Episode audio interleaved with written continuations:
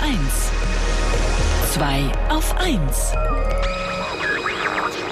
Mit Sven Oswald und Daniel Finger. Auf jeden Fall ist es eindringlich. Du, nur Ein- weil du paranoid bist, heißt ja nicht, dass sie nicht da draußen sind, um dich zu holen. Das ist völlig richtig. Eindringlich, wie übrigens gute Werbeslogans. Und ähm, als wir gebrainstormt haben, was wir alles machen zum Thema Fein, fiel mir ein Werbeslogan sofort wieder ein. Und zwar, die Unterschiede sind nicht riesig, aber fein. Und das Interessante ist, dass mir nicht einfiel, zu welchem verdammten Produkt das gehört. Und dann habe ich mich gefragt, ist das also ein guter Werbeslogan, weil ich ihn nicht vergessen habe? Der muss ja schon 30, 40 Jahre in meinem Kopf sein. Oder ist es ein schlechter weil Werbeslogan? du nicht mehr weißt, welches Produkt dahinter Genau, weil man hätte mir damit eine Marlboro verkaufen können oder auch eine Coca-Cola. Es wäre völlig egal gewesen.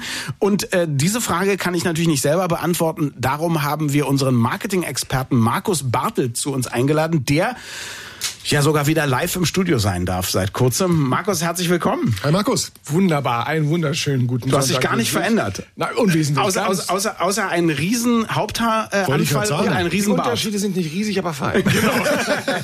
So, jetzt löst mal ganz kurz auf, woher kommt denn das nochmal? Also als ich angefragt wurde, genau mit diesem Satz, fiel es mir sofort ein, das war Chantre-Werbung, eine Ah. Weinbrand-Werbung. Und zwar, der Spot ging ungefähr so, Ehepaar geht durch den Supermarkt, er sagt, ach, der Chef kommt ja demnächst zu Besuch. Das waren noch Zeiten, wo der Chef zu Hause vorbeikam. Wo man noch Chefs hatte. Genau, wir brauchen einen Weinbrand. Da sagt dann die Frau, na, wir haben doch einen zu Hause. Sagt er, nein, nein, das muss der gute Chantre sein. Dann sagt die Frau, ja, aber da wird ja wohl der Unterschied nicht so groß sein. Und sagt dann der Mann, die Unterschiede sind nicht riesig, aber fein. Weil das nämlich der weiche Weinbrand war im Vergleich zu den, ich weiß nicht, ähm, harten anderen Harten, Weinbrändern. ja.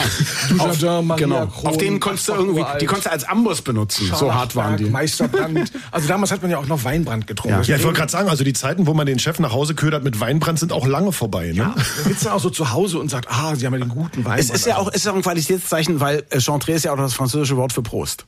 Äh, so, na, ich weiß, dass es anders heißt. aber Sie brauchen keine Mails schreiben. Ist es jetzt ein guter Werbeslogan? Also äh, äh, bedenke, ich wusste nicht mehr, welches Produkt, äh, äh, um welches Produkt, um und Hast du weißt. getrunken? Also das, Leider das, nicht. Das Tolle, das, das, das Tolle an der ganzen Angelegenheit ist natürlich, dass dieser Slogan nach 40 Jahren immer noch in deinem Kopf ist Mhm. und sich da eingebrannt hat.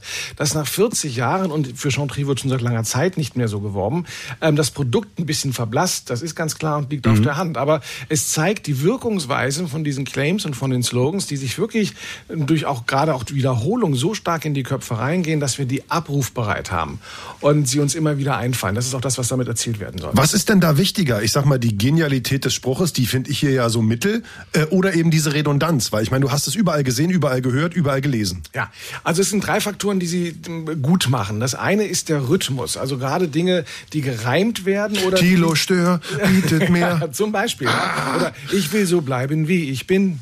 Du da. Ja, ne? also alles, was gesungen wird, Waschmaschinen leben länger mit Kranko. So, das geht in den Kopf rein. Also Rhythmus. Sie ist baden gerade ihre Hände drin. ja, das hat keinen richtigen Rhythmus. Aber also Rhythmus ist wichtig auf der anderen Seite. Wir sehen dann die Prägnanz, äh, wir, gerade jetzt, weil unsere Aufmerksamkeitsspanne ja runtergeht und wir gar nicht mehr so viel für Gedicht Platz in unserem Kopf haben, werden die immer kürzer. Ja, O2 can do und solche Geschichten. Und das dritte ist die Frequenz. Umso häufiger wir das hören, umso stärker geht es in die Köpfe rein. Und das ist auch der Grund, warum das heute schwieriger wird mit den guten Werbeslogans.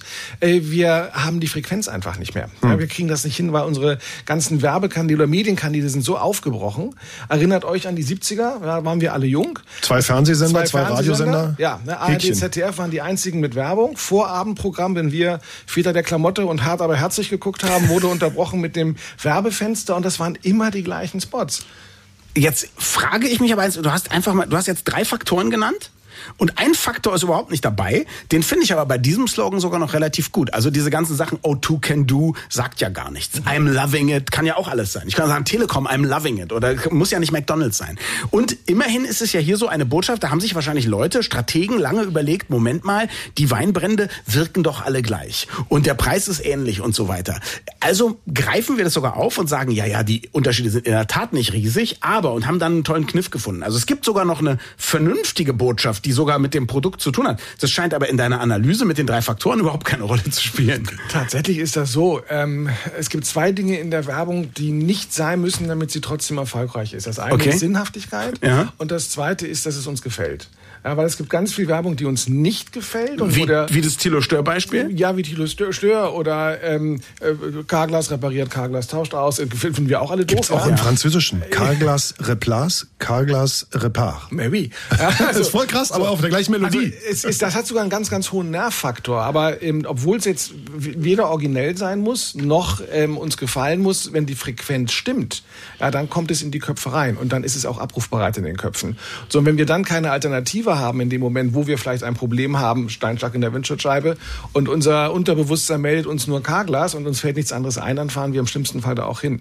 Ja, und ähm, da, da wird einem ja auch geholfen. Ich hatte mal einen Steinschlag in der Windschutzscheibe. Also, die sind nicht schlecht, aber sie nerven halt endlos Ja. damit. Ja, und das ist aber Frequenz, Frequenz. Hast du sie Frequenz. gefragt, jetzt wo ihr mein Geschäft hattet, ob könnt ihr jetzt aufhören mit der Werbung oder? Na, die haben gesagt, ich bin ja nur vor, also nach dem Steinschlag ist vor dem Steinschlag, deswegen müssen sie so. weitermachen. Ja. Und das müssen sie aber auch wirklich, um im Kopf zu bleiben. Ne? Das ist so ein bisschen die Schwierigkeit dabei. Das heißt, sie müssen einen Großteil der Kohle, die sie mit Steinschlägen einnehmen, wieder in Werbung ballern. Ja, weil, weil sie halt auch die, die, die dicksten in unserem Kopf bleiben wollen. Ja, das heißt, wenn jetzt jemand anderes ankommen würde und auch für Ihre Vertragswerkstatt. Ja, werben würde, ja, dann müssten sie halt die, die dominanteren sein. Und Dominanz kriegst du nur wieder über ganz, ganz viel Frequenz hin.